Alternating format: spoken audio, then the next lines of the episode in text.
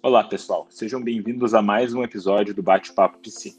O episódio de hoje será com a psicóloga Maria Eduarda Muniz Tavares, que falará sobre o tema Por que demonstrar a vulnerabilidade te torna mais forte? Vamos conferir? Olá, pessoal, tudo bem? Eu sou Maria Eduarda Tavares, sou psicóloga clínica na Weiner Psicologia, trabalho com abordagem cognitivo-comportamental. Sejam muito bem-vindos a mais um episódio aqui do Bate-Papo Psi. Hoje vamos falar por que demonstrar vulnerabilidade te torna mais forte. Então, para começar o episódio de hoje, começo com uma frase de efeito da Brené Brown. Vulnerabilidade é sinônimo de coragem. Coragem de enfrentar tudo e estar vulnerável para melhorar e não desistir. Nós vivemos em uma sociedade competitiva, que valoriza a imagem de pessoas fortes, autossuficientes, que dão conta de tudo. E a sociedade entende que ser vulnerável é um sinal de fraqueza. Então, desde cedo, a gente vai criando uma sementinha dentro de nós que diz que a gente não pode errar, que precisamos ser fortes o tempo todo e que não podemos baixar a nossa guarda. E quando algo sai fora do nosso controle e cometemos um erro, vem a culpa e a vergonha mas é do ser humano não querer passar por nenhum risco, de não querer se machucar. E se a gente parar um pouquinho para pensar uh, no aspecto evolutivo né, do ser humano, qual é o objetivo? Né? Qual é o nosso objetivo? O objetivo do ser humano é de reproduzir e sobreviver, é de perpetuar a espécie. Então, ok, até que faz sentido a gente se cuidar para não nos machucar, não deixar que algum animal nos ataque, precisamos ter cuidado, porque qualquer erro pode ser fatal. Tá bem. Mas o nosso contexto mudou. Não somos mais homens da, da caverna.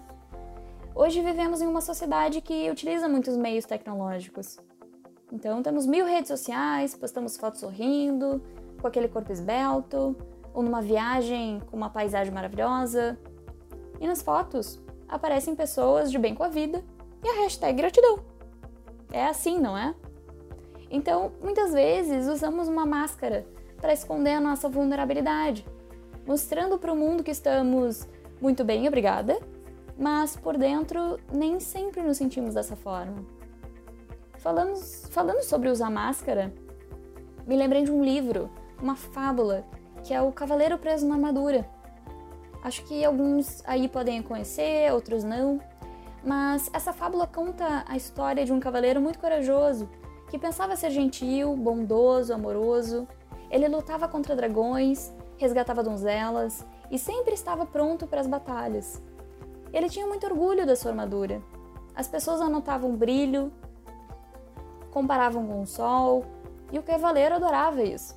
Ficava lustrando a sua armadura, deixava ela bem brilhosa, reluzente. E ele era tão apegado a ela que com o tempo ficou, que com o passar do tempo acabou ficando com ela 24 horas, fazia tudo com ela. Até que chegou um dia em que a sua esposa deu um basta. Chega, não aguento mais. Né? Disse para ele que, que nem o filho lembrava mais do rosto do pai. Que se ele amasse de verdade, era para ele sair de dentro daquela armadura. Então ele resolve tirar, ele resolve sair. Mas a armadura tá presa. Ele, ele tá preso. E ele não consegue sair da armadura. Então ele vai até o ferreiro para pedir ajuda, mas ele não consegue ajudar. E aos poucos ele vai se dando conta de que aquela armadura impedia ele de sentir e de ver muitas coisas. Então ele vai atrás de, de outra ajuda.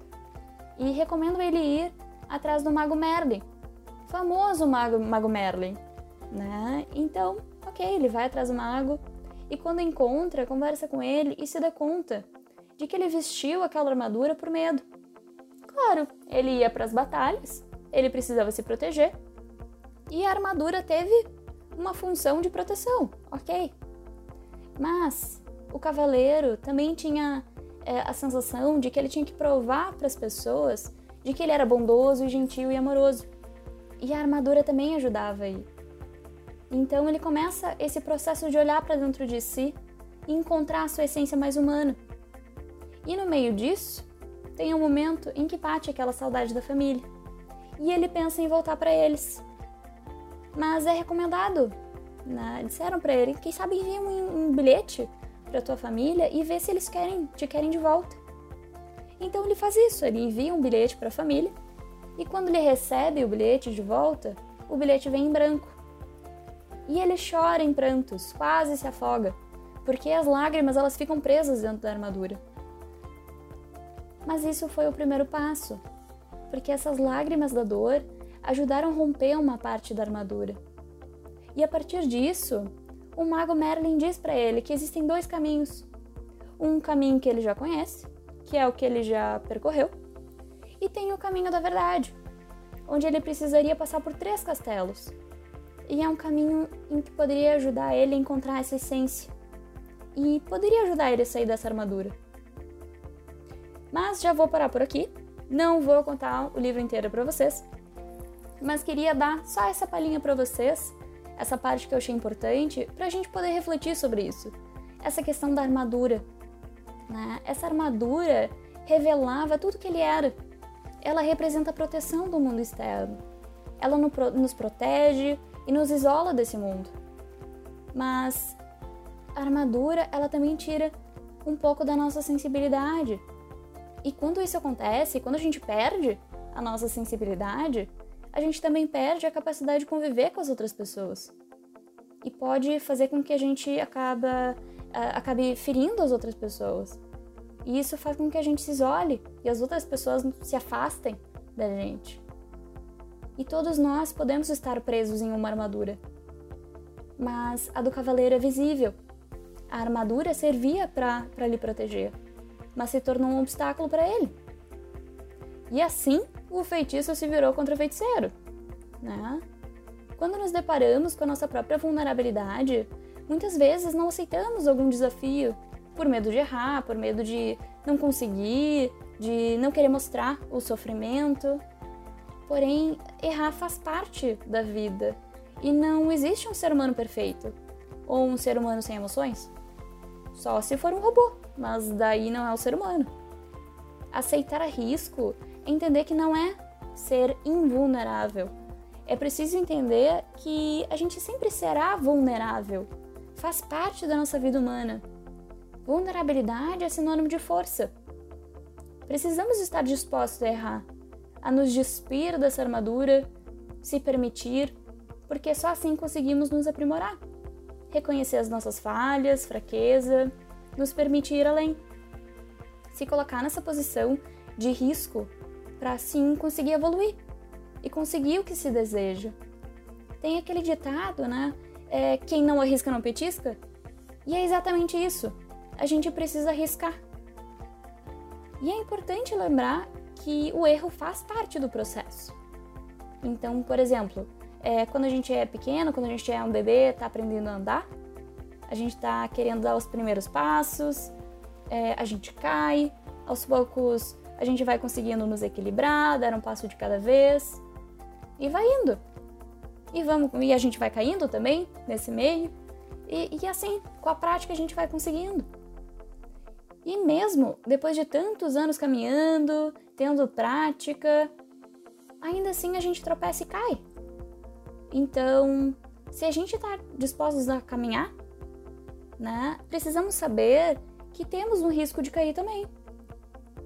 E Brené Brown fala em seu livro A Coragem de Ser Imperfeito, um best-seller, que vulnerabilidade não é, reconhecer, não é conhecer vitória e derrota, mas é saber é sobre compreender a necessidade de ambas, é de se envolver e de se entregar por inteiro.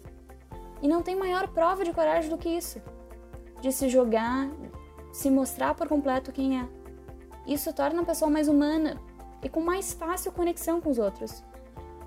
Ela também diz que é preciso coragem para ser imperfeito, aceitar e abraçar as nossas fraquezas e amá-las e deixar de lado a imagem da pessoa que devia ser para aceitar a pessoa que realmente é. Acho isso tão bonito de poder reconhecer as nossas fragilidades, aceitar e acolher, nos acolher, né? É uma forma de autocompaixão. Eu acho tão bonito isso, é tão, tão sensível, né? É tão, é tão humano. E quando a gente pensa em vulnerabilidade, Muitas vezes na terapia a gente percebe nos nossos pacientes uma grande dificuldade que eles têm em se comunicar, né? Se comunicar com as pessoas que eles amam. E isso se dá muito pela dificuldade em falar das próprias emoções, de suas vulnerabilidades. E o que nós procuramos trabalhar é que eles consigam realizar um diálogo de conexão, ou seja, de procurar conversar sobre suas emoções, de construir um diálogo onde eles consigam se mostrar de verdade. Isso gera proximidade, e é isso que muitas vezes falta nos relacionamentos. As armaduras de cada um acabam por separar uns aos outros. Eu não tô dizendo que falar sobre vulnerabilidade é algo fácil, tá? Porque não é. Mas é algo necessário para termos uma vida mais congruente, de acordo com o que a gente espera, de acordo com os nossos valores, do que é importante para nós. Então, o meu recado para vocês é que a conexão com as nossas vulnerabilidades nos tornam mais fortes, mais corajosos e mais confiantes para seguirmos firmes no nosso caminho. Mas e aí? Você já parou para pensar sobre as suas armaduras? Que tal separar um tempinho do teu dia para se conectar com as suas vulnerabilidades? O que, que vocês acham? Mas então, pessoal, agradeço muito por vocês estarem aqui comigo. Aqui foi mais um episódio do Bate-Papo Psi. Nos vemos no próximo. Abraço. Tchau, tchau.